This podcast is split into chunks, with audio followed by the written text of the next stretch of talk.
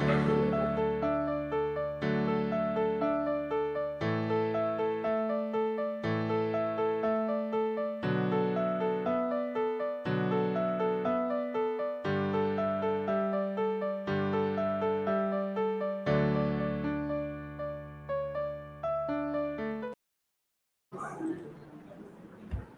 Boa tarde a todos.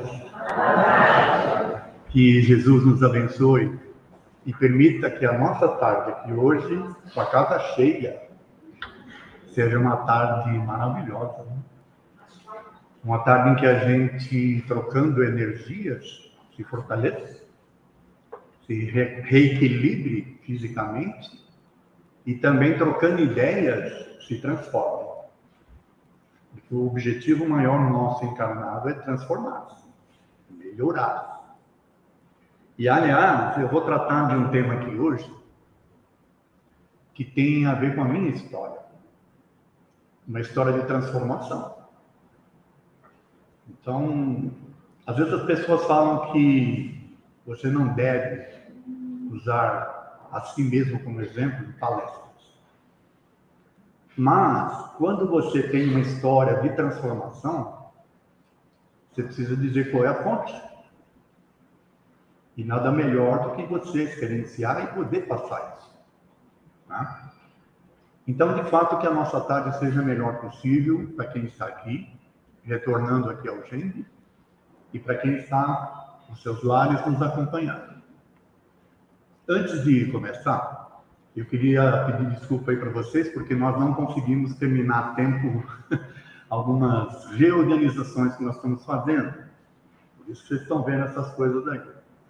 Mas vai ficar muito bom para todos nós. Além de que também nós pintamos a casa inteira, não sei se vocês repararam, né? E não deu tempo de limpar tudo, infelizmente. Mas estamos aqui, tá bom? O GMB tem uma história de conforto, de tentar levar o melhor para quem frequenta e também para quem é voluntário.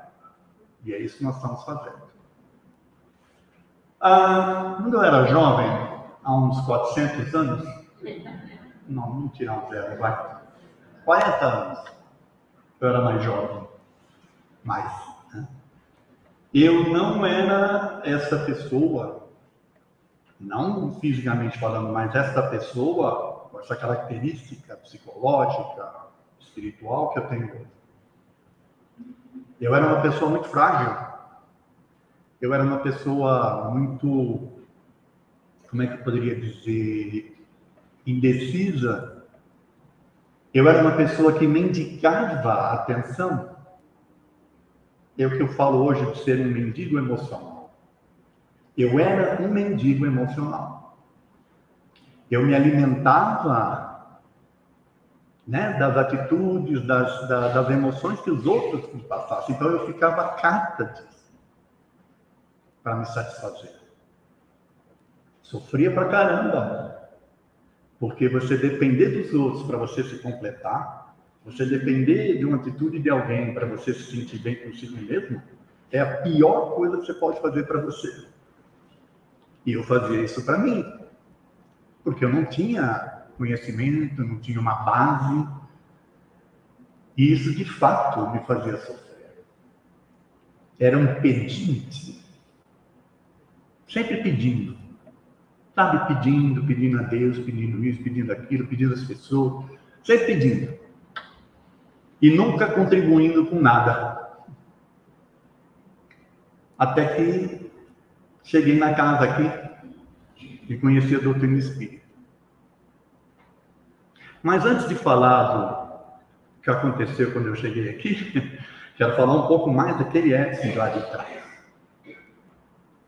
Tremendamente inseguro, como eu já coloquei aqui, é, tinha uma dificuldade muito grande em relação a relacionamento, tive ideações suicidas, Só para vocês saberem. Tive. Graças a Deus que eu não fiz, né? Senão não estaria aqui. Mas eu tive. Tal era o nível de, de essa insegurança toda. Ansiedade, então, era uma coisa que, meu Deus. Eu já falei em outras palestras, mas vou repetir. Eu fumava três maços de cigarro por dia. 60 cigarros. Acendia um com o outro. Só para vocês verem. E ainda ruía a unha. Olha que nível de ansiedade, de insegurança, de incerteza e essa mendicância, essa necessidade de o outro te preencher. E eu insisto, você depender do outro para você estar bem consigo é a pior coisa que você pode fazer. Porque as pessoas também têm a vida delas, têm as necessidades delas.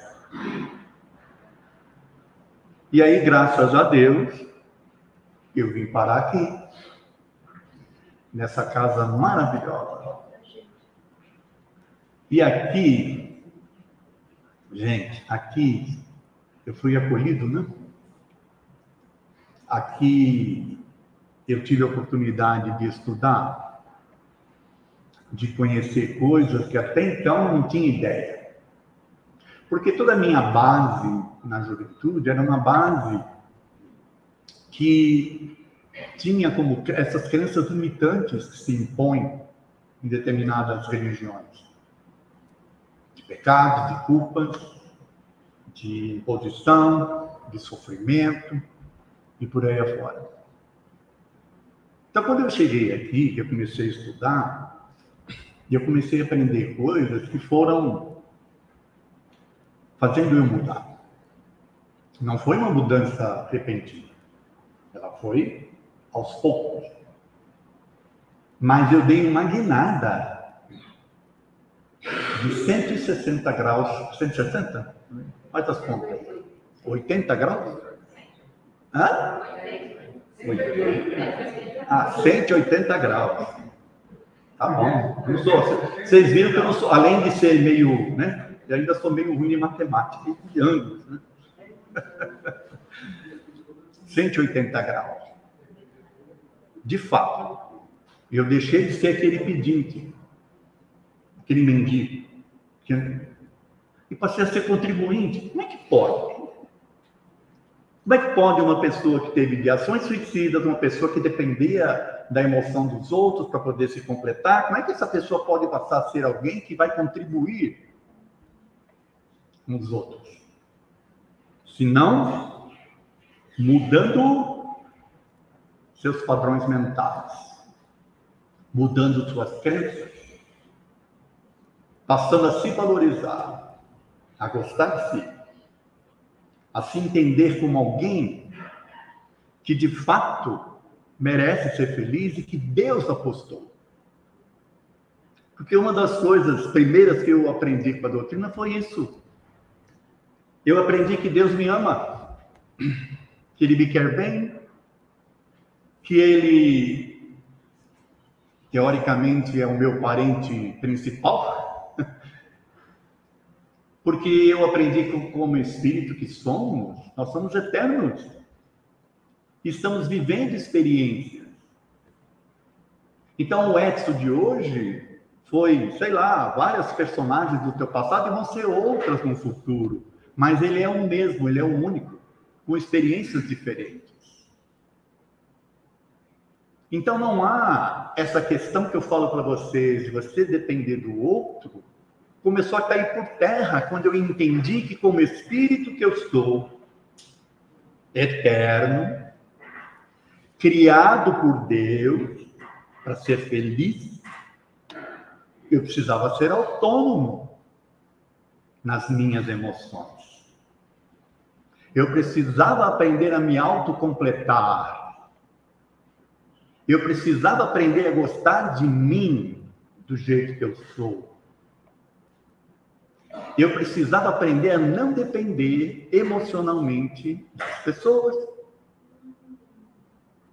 Nossa, quer dizer então que você é um cara aí que é autônomo e não depende da emoção dos filhos, por exemplo, da esposa. Uma coisa é você ter amor, carinho, atenção pelos filhos, pela esposa. A outra é você precisar deles para você ser feliz. Por quê? Cada um tem a sua história. Eu sou coadjuvante no filme deles. Mas eu sou o ator principal no meu filme. E eu preciso ganhar meu Oscar. Se é que vocês me entendem. Ah, mas você pode ganhar o Oscar de coadjuvante. Esse aí não vale. Em termos espirituais, não vale. Tem que ser o Oscar da sua história. Você tem que estar completo. Você tem que estar bem consigo mesmo. Você espiritualmente tem que estar equilibrado. Sabe por quê? Porque eu descobri uma outra coisa. Uma hora você vai ter que estar com você. Quer você goste ou não. Sabe que hora é essa? Eu não queria falar isso para vocês, mas vou ter que falar uma hora nós vamos, ó. Não, não. Para cima. Uma hora nós vamos desencarnar, gente. É a realidade da vida. Ora, e aí? Ao desencarnar, como é que você vai estar? Você vai estar bem com você mesmo? Você vai estar satisfeito em estar consigo ou ainda vai querer ficar distraindo-se no mundo, com as coisas do mundo? Com as famílias, com as coisas, que eu falei aqui, esposa e filhos. Eles têm a história deles, eu preciso ter a minha. Eu agora não tenho mais eles fisicamente, estou no plano espiritual. E aí, vou continuar por aqui? Distraído? Dependente criando, é, como é que eu poderia dizer, ligações que agora deixam de ser físicas? Gente, eu não quero ser chamado de imposto. Entenderam? Não sei se vocês sabem o que é um imposto. É o popular espírito perturbado que desencarna e não segue porque não aprendeu a estar consigo, gostar de si, não aprendeu a entender que é um espírito eterno e que tem uma jornada pela frente maravilhosa. Ficou distraído com o mundo, mendicando, pedindo, pedindo, pedindo e pouco contribuindo.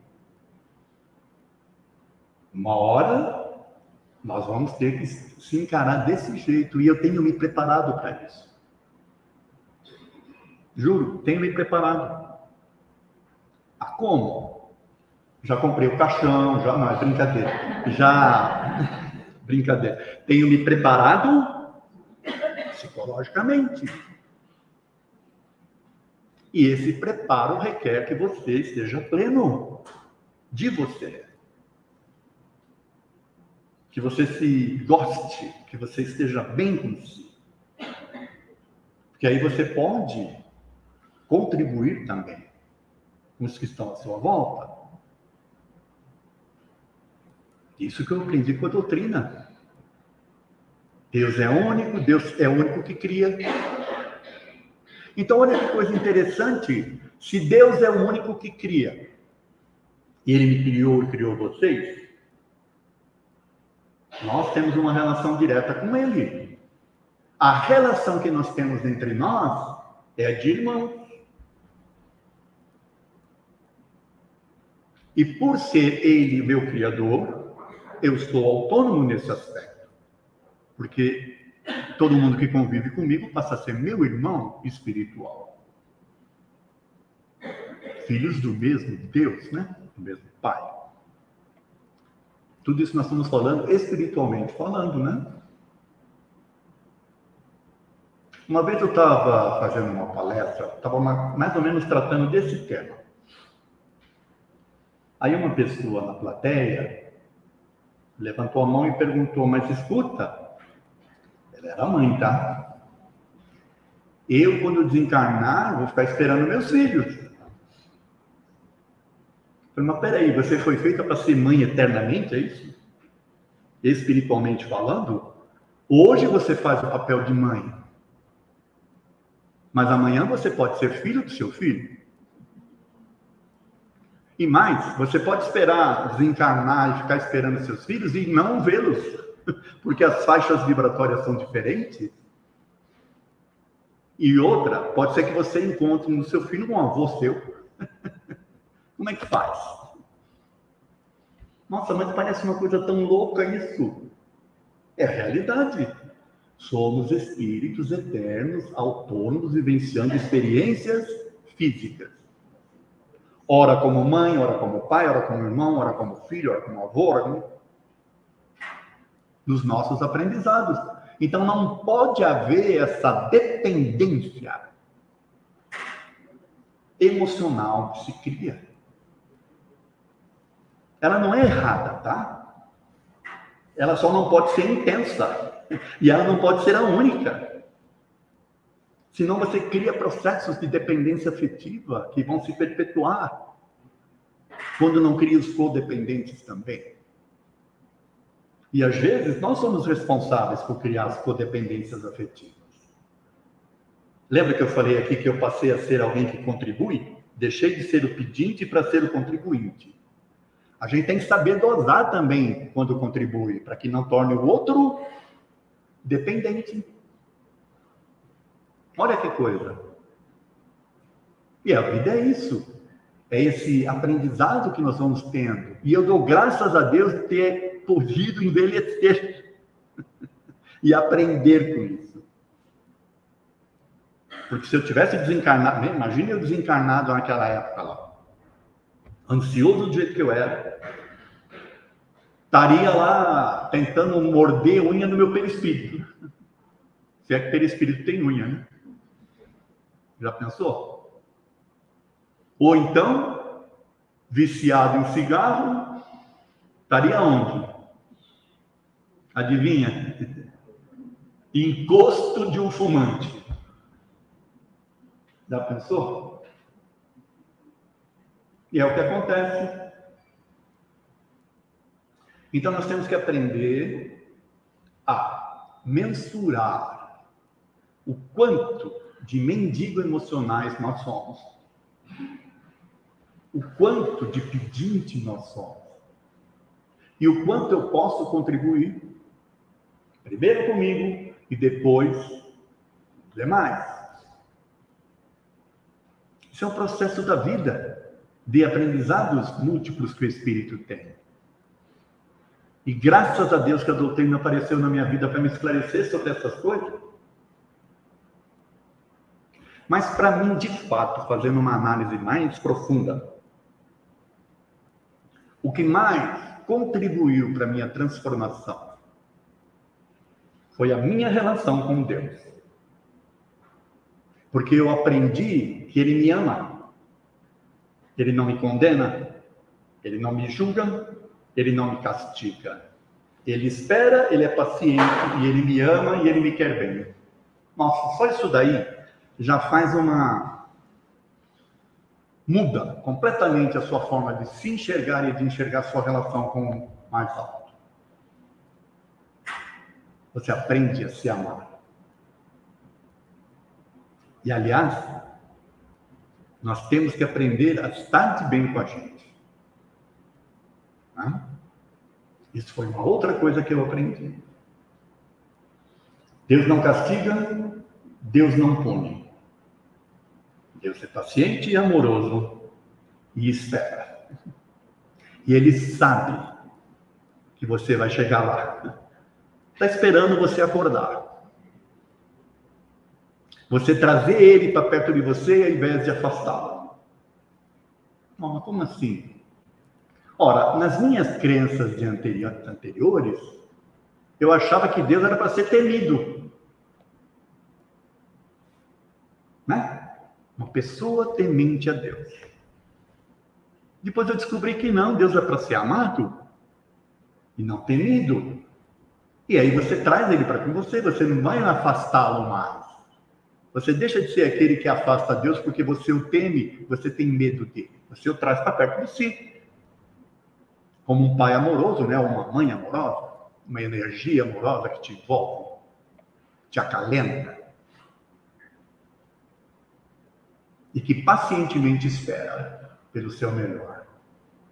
Porque ela sabe, esta energia, este senhor aí, este Deus, ou esta mãe, né? sabe que você vai chegar lá. Nesse aspecto. Eu lembro de um capítulo que tem lá no Evangelho segundo o Espiritismo. É o capítulo 17. Sede perfeitos. É o título.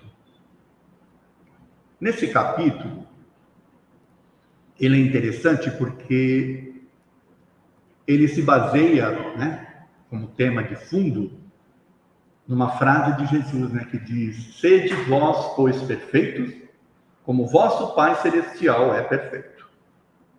Isso foi Jesus que falou. E aí o Allan Kardec, ele organizou de tal forma alguns trechos né, do Evangelho.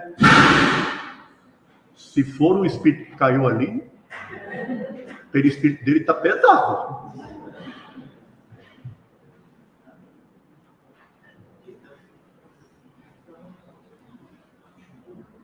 Já foi, gente. Não é no espírito, não. É... E aí ele organizou de tal forma, era aí que eu estava, né?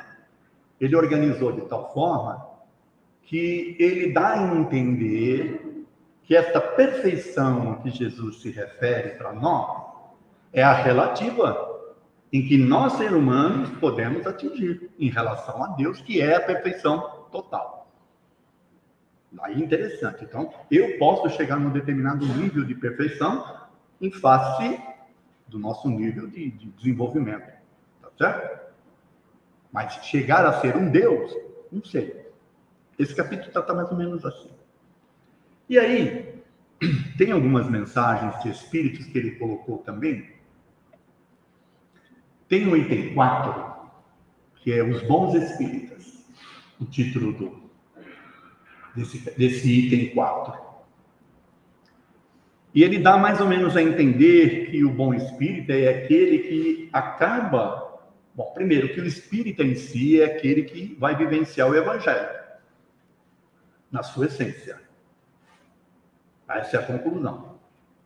Mas que o bom espírita é aquele que adquire uma certa maturidade moral maturidade moral para vivenciar essas experiências. Para você ter maturidade moral, você não pode ser um mendigo emocional. Maturidade requer que você tenha plenitude, que você tenha, né, uma certa emancipação, um certo controle sobre as suas emoções e sobre a sua moral. Por quê? Não é difícil, ele fala. Basta que a gente vivencie e que a gente acorde e entenda determinadas coisas. E aí, mais para frente, nesse capítulo 17, tem o item 7, que é uma mensagem do espírito chamado Lázaro. E o Lázaro, é, o título da mensagem é O Dever. Você quer saber qual é o seu dever? Ou o que eu devo fazer de fato? Leia o que o Lázaro fala. Mas eu vou só falar, lembrar do início, tá? Que é o que importa. O Lázaro fala assim que o dever é obrigação moral, primeiro com você, depois com o próximo. Olha, o dever é obrigação moral, primeiro com você, depois com o próprio. Lembra do é necessário ter uma certa maturidade moral? Que ele fala no item 4, agora aqui no item 7, o dever é obrigação moral, primeiro com você, depois com o próximo. Então, significa que nós temos que aprender a ser autônomos, não ser os dependentes, máximo possível, assumir a responsabilidade por si, pelo seu desenvolvimento, pelo seu crescimento. Eu sei que as coisas que eu estou falando aqui parecem meio utopia, né? Num mundo como a gente está aí, que a gente vive, mas eu tive essa experiência. Por isso que eu quis contar mais ou menos a minha história. Então, não estou falando de coisas que são impossíveis, porque aconteceu comigo de adquirir essa maturidade e de adquirir esse senso moral para comigo mesmo, para daí poder passar isso para os outros. Deixar de ser o mendigo, deixar de ser o pedinte para ser o contribuinte. É uma guinada, vocês concordam? E agora eu aprendi de 180 graus. Precisei vir na palestra para aprender um negócio desse, é mole? Não, você já completou 360. É, não, eu estou voltando para o Twitter. Isso aí vai ser quando eu desencarnar, viu, Luciano? Aí, seguindo, né? Depois eu quero, peço que vocês leiam essas coisas que eu estou falando aqui, tá? Porque eu tenho a minha interpretação, pode ser que vocês tenham a de vocês. Item 10. O homem no mundo. Quer dizer, o ser humano no mundo. É de um espírito que não se identifica. É um, um espírito protetor. Mas não precisa. Como no caso do Lázaro, deu o nome, né? Esse não precisou porque o texto em si é fantástico. Naturalmente que eu não vou lembrar dele tudo, porque o que interessa são alguns pontos para essa palestra aqui. Eles começam dizendo o seguinte: Não penseis vós que para estarem com constante contato conosco, são os espíritos superiores, vós precisais renunciar ao mundo e às coisas do mundo não, mais uma vez, não. Não renunciei às coisas do mundo. Para estar em contato conosco, estar sempre sendo, vamos assim dizer, monitorados, sendo amplificados pelos espíritos superiores, basta que, ao viver no mundo, com as coisas do mundo, você tenha pensamentos ou atitudes que não possam ofender a Deus e ofender a, aos espíritos superiores. Lembra da maturidade moral? Então, para isso, eu preciso estar com Deus comigo. Eu preciso saber que no mundo eu vou tentar sempre fazer o meu melhor. Significa que vai dar certo sempre? Não, né? Mas eu estou com a minha consciência tranquila. Porque eu sei que eu tentei fazer o meu melhor. Ninguém pode tirar isso de mim. Pode não ter agradado. Mas tentei fazer o meu melhor. Então, os meus pensamentos são pensamentos positivos, são pensamentos de alguém que crê, de alguém que está feliz, que está tranquilo, que está pleno de si mesmo. E aí você vai viver no mundo, experienciando as coisas do mundo, não fugindo dele. Eles ainda insistem. Aquele que se isola, achando que ao se isolar do mundo, né, deixando de ter essas experiências, achando que vai estar agradando a Deus ou agradando os espíritos superiores, está vivendo uma vida de egoísta, uma vida infrutífera. E, aliás, é um contrassenso, porque se você, como espírito, reencarnou, né, para ter experiências, olha eu aqui italiano falando, quase destruindo a coisa, para ter experiências, e você se isola, achando que com isso você vai se transformar, vai ser o melhor lá, não, dá licença. É nas experiências que você aprende, que você se desenvolve. O homem no mundo. E aí vem uma lição, outra lição interessante, dessa relação que nós temos que ter com Deus. Deus nos criou como nós somos. Ele apostou em nós, do jeito que nós somos. E ele também nos deu a capacidade de pensar, refletir do que está pensando. Que eu estou aqui falando com vocês, eu estou pensando se eu devo ou não falar determinadas coisas e ao mesmo tempo eu estou falando. Olha que coisa linda que é isso. Essa capacidade. E aí ele deu essa capacidade para a gente, deu a capacidade de você fazer escolhas, de você decidir e você agir. Aí ele vai te condenar? Faz sentido? É lógico isso? Então ele me dá essa capacidade. Aí eu faço uso dessa capacidade nos meus processos de aprendizado. Aí ele não gosta, entendeu? Ele vai lá e me condena, me pune. Esse Deus vai estar parecendo um Deus humano? Né? Imagina assim, o pai chega para o filho e fala, filho, está na hora de você escolher para que time você quer torcer. Você tem essa capacidade de escolher. Ah, pai, eu quero ser São Paulino. Como São Paulino, você a família inteira, todo mundo é corintiano. Vai ser punido, vai ter castigo. Isso aí é humano. Isso não é Deus. Então, se ele me deu essa capacidade, e eu, nos meus processos de desenvolvimento, de experiências, eu fui apanhando da vida, né? Daqui ali, aí você vai aprendendo, você vai se transformando.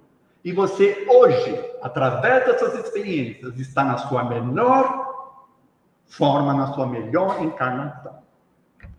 Pode acreditar. Hoje. Ah, independentemente das coisas que você esteja vivenciando, está na sua melhor, porque você teve experiências. Você não se isolou. Você está acreditando em você e você está fazendo as coisas. Não está agradando todo mundo, mas está fazendo. E está aprendendo. É assim que a gente se desenvolve. Então é preciso, para deixar de ser o pedinte, para ser o contribuinte, é preciso que você se aceite, que você se goste e que você saiba que você tem essas capacidades e que Deus apostou em você do jeito que você é. Gostar de si independentemente de se o, o resto não gosta. Alguém tem que gostar, que seja você. E mais, não deixar que o externo te influencie. Você tem que viver no externo, com as opiniões, com as coisas.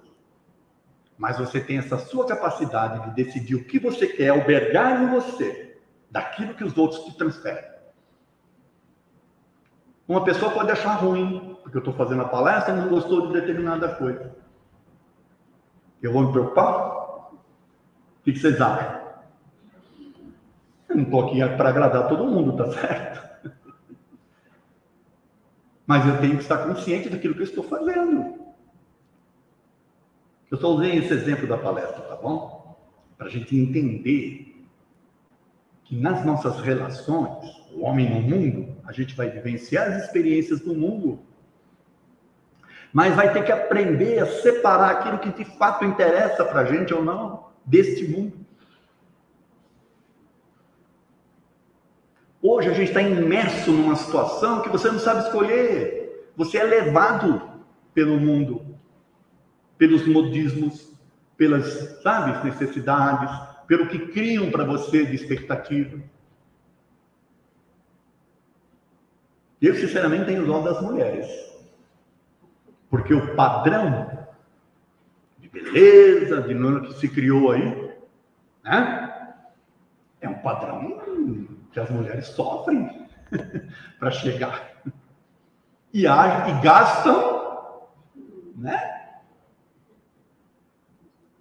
Bom, estou desviando o assunto da palestra. É que alguns maridos pediram para mim falar sobre isso, entendeu? Eles me pagaram uma caixinha lá fora para mim. Brincadeira. Eu só estou usando esse exemplo para a gente entender que o mundo Nós estamos vivendo num mundo que ele influencia a gente num nível que, se você não tiver consciência, não tiver essa maturidade moral que eles falam lá no Evangelho, para você se manter sustentado, consciente e autônomo nas suas decisões, você vai ser levado de roubão.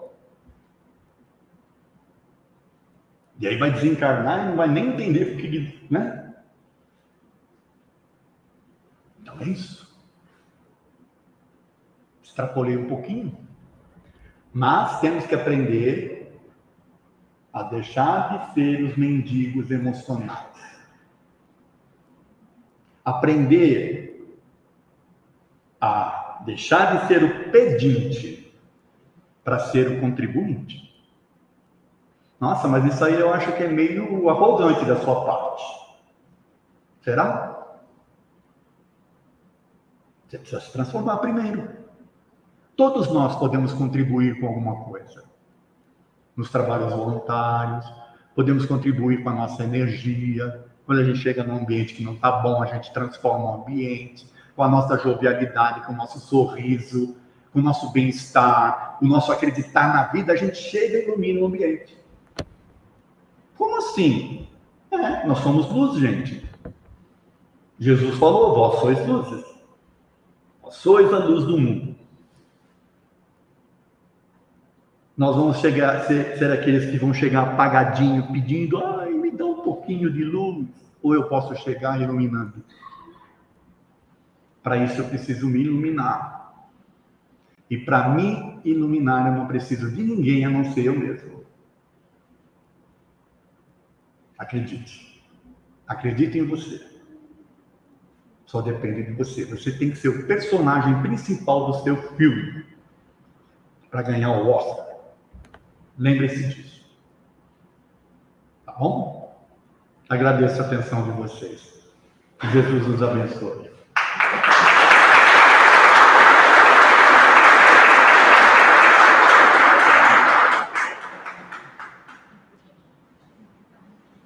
Temos perguntas?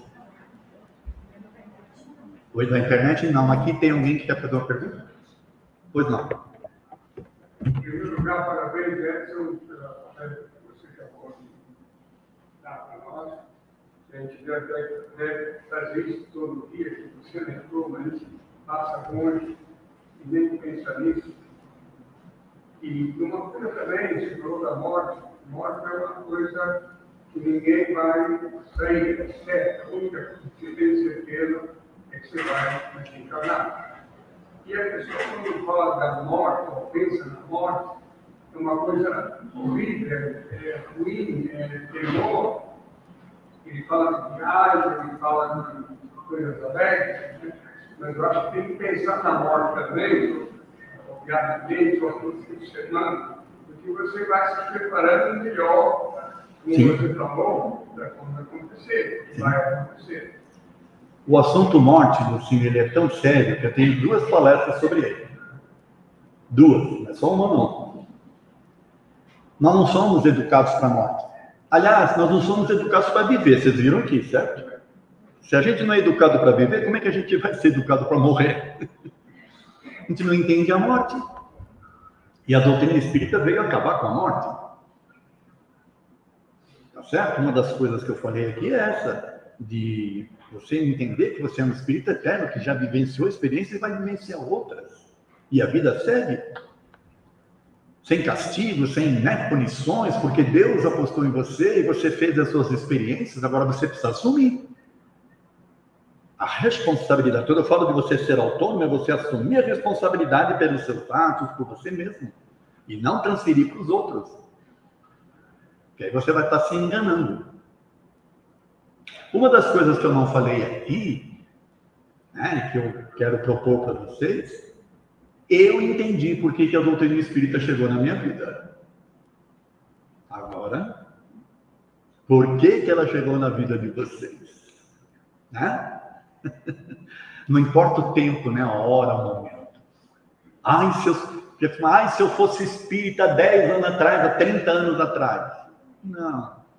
Seja espírita agora, porque é agora que é o seu momento, entendeu? De você entender. Então, Por que a doutrina chegou na minha vida? Essa é uma questão que eu deixo para vocês. Eu sei porque ela chegou na minha. Graças a Deus. Né? Então, aí, uma questão. Fechamos? Então é isso. Tudo de bom para vocês. Que Jesus. Oi? Vou fazer, mulher. Calma. Calma, mulher. Eu estou falando da autonomia aqui. Você... Tá vendo o que é? A pressão externa.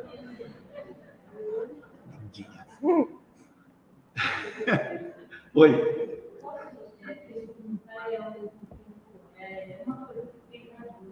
Ah.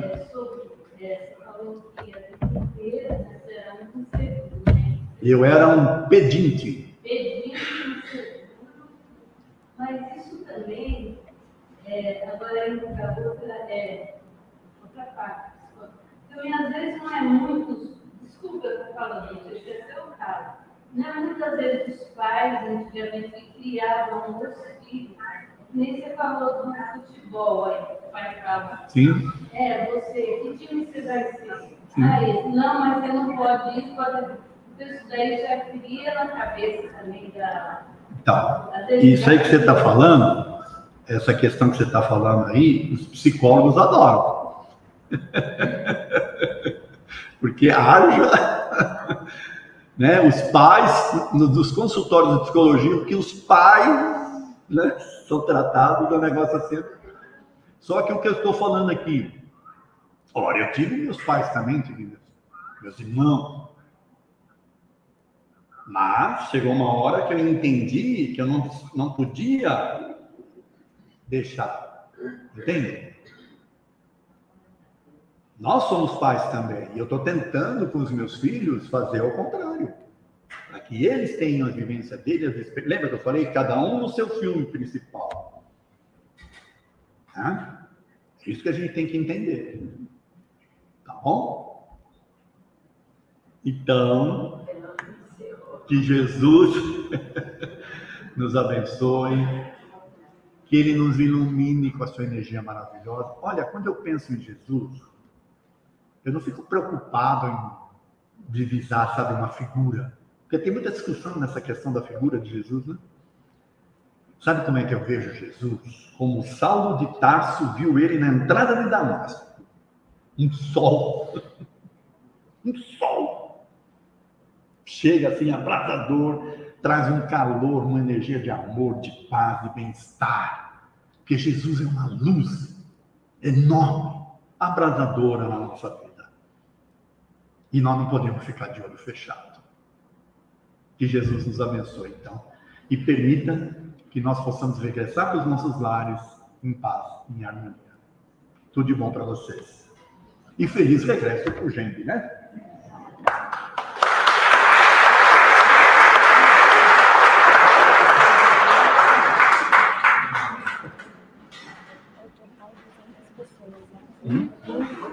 Não entendi. Foi bom. Você galera? Ficou legal agora. Ficou. O personagem principal do filme. Meu amor,